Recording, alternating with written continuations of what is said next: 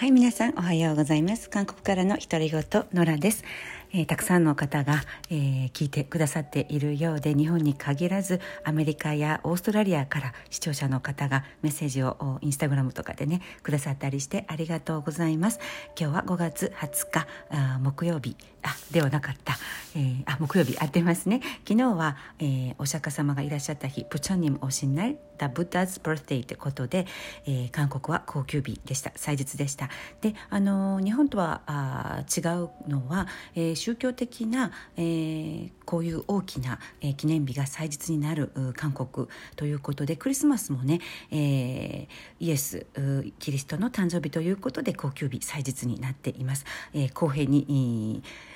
仏教系の昨日ね、えー、ブッダズカミングデイもお休みでした、えー、水曜日が休みだったので今週はあとってもハッピーな1週間という感じです。であの今日面白い新聞のコラムがあったのでそこから抜粋して紹介したいんですけれども最近韓国ミリタリー軍隊に対する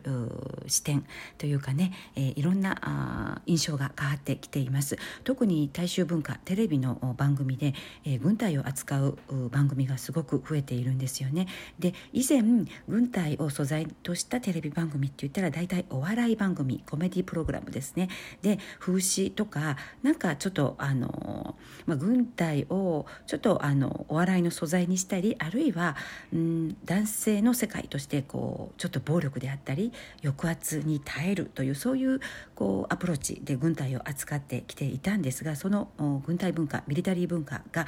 最近はこう友情だとか責任とか投資とかフェアプレイということをねキーワードに、えー、かなり、えー、好感を持てるような素材として扱われています。でその先駆けとなったのがあるテレビ番組なんですが「カッチャサナイ」というね、えー、直訳すると偽物のサナイ男児っていう感じなのかな、えー、テレビ番組なんですけれどももうものすごい大ヒットしたテレビ番組があるんですよ、まあ、簡単に言うとこうすごく厳しい、えー、状況の中で、えー、強度の高い厳しい訓練を消化するその過程自体が、えー、生々しく感動的に描かれているんですがもう社会的シンドロームと言えるまで、えー、大ヒットしたテレビ番組です。でその番組の成功を受けてまた別の番組女性版ね女性が軍隊での生活にチャレンジする「あ 가짜 사나이」という番組がまたね、えー、가짜 사나이 バージョン「나는 살아있다 私は生きている」という番組が制作されて、えー、さらにさらにですね劇場バージョンのこのテレビ番組「えー、 Toy Soldiers」っていうねあの映画がね上映されて話題になっています。これはあの 4D の立体的な上映館でですね映画館でこう軍隊の訓練をこう生々しくモーションシート効果っていうねこうリアルな効果を 4D の映画館で楽しめるんですけれどもまるで、えー、観客がね直接軍事訓練を受けているような間接体験を味わえるということで話題になりました。であのこういうミリタリー文化へのこうアプローチがすごく最近変わったなというふうに思うんですね。で最新の番組としては「カンチョルプで」えー、鋼鉄部隊なのかなという番組が、えー、もう特殊部隊出身の方々がチームを構成してこう部隊の各部隊の名誉をかけて、えー、互いに競争するミリタリーサバイバルプログラムっていうのがね今ものすごい視聴率で、えー、大人気なんですよね。であの男性だけではなく女性のファンがすごく多くてもうものすごい厳しい訓練を受けるうんその姿を見て感動したとか最後まで責任を持ってこう泣きながら諦めない姿に元気が出たとかね、最善を尽くせば、え、勝負で負けても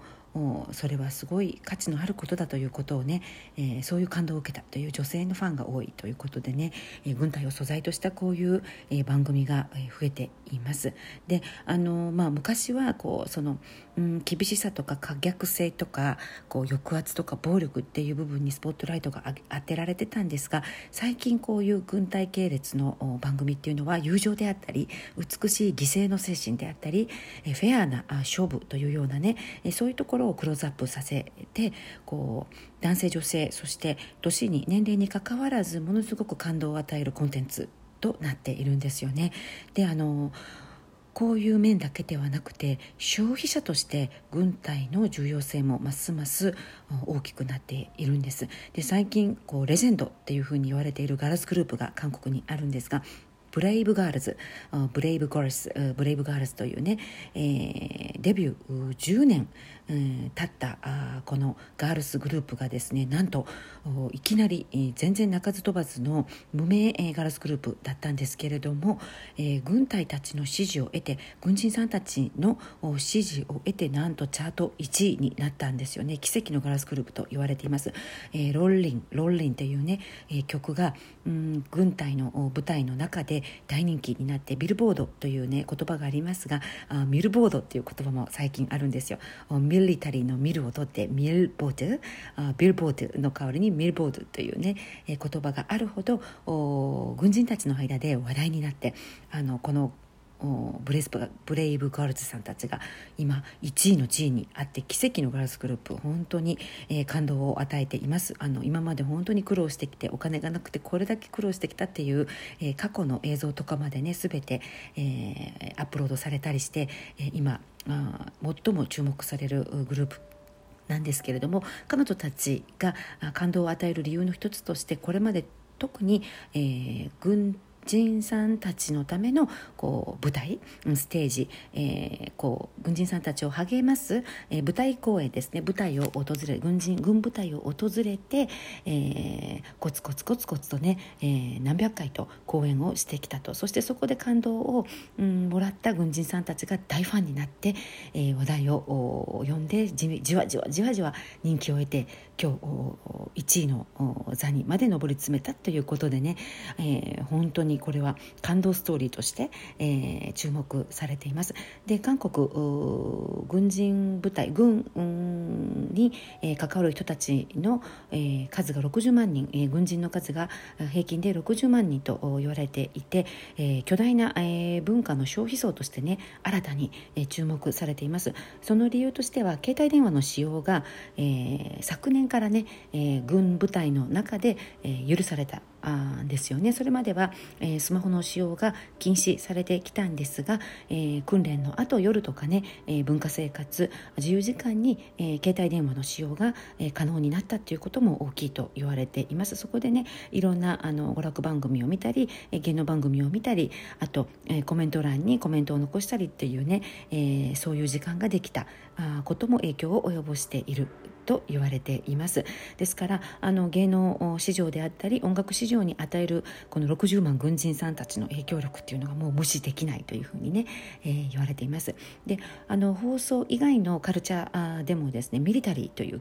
ことをキーワードに、えー、いろんなあトレンドが生まれています。例えば一度私の、えー、ポッドキャストでも紹介したんですがロッテリアハンバーガーのロッテリアファストフードのロッテリアがミリタリーバーガーを発表してかなり注目人気を集めたこともありますしそれから、えー、BTS がモデルをしているフィラというブランドご存知ですよねフィラの中でミリタリールックミリタリールックのね製品ラインを発表してこれもかなり注目を浴びました。うん、であの過去にはなかったこうアプローチで、えー、ミリタリーということがね文化として、えー、注目されています。であのそれ以外ですね、えー、重要な影響としては芸能人の軍、えー、含むっていうのが挙げられる。そうですね。であの軍部の関係者によりますと芸能人の軍の含むがこういろんなあまあねいろんな特権でこうちょっと楽に過ごしているとかまああの服役を避ける芸能人もいるので問題になったりもするんですけれども、まあ、最近は人気芸能人があの非常に模範的に、えー、軍の服務をきちんと一般人と同じように、えー、きちんとね軍の兵役義務を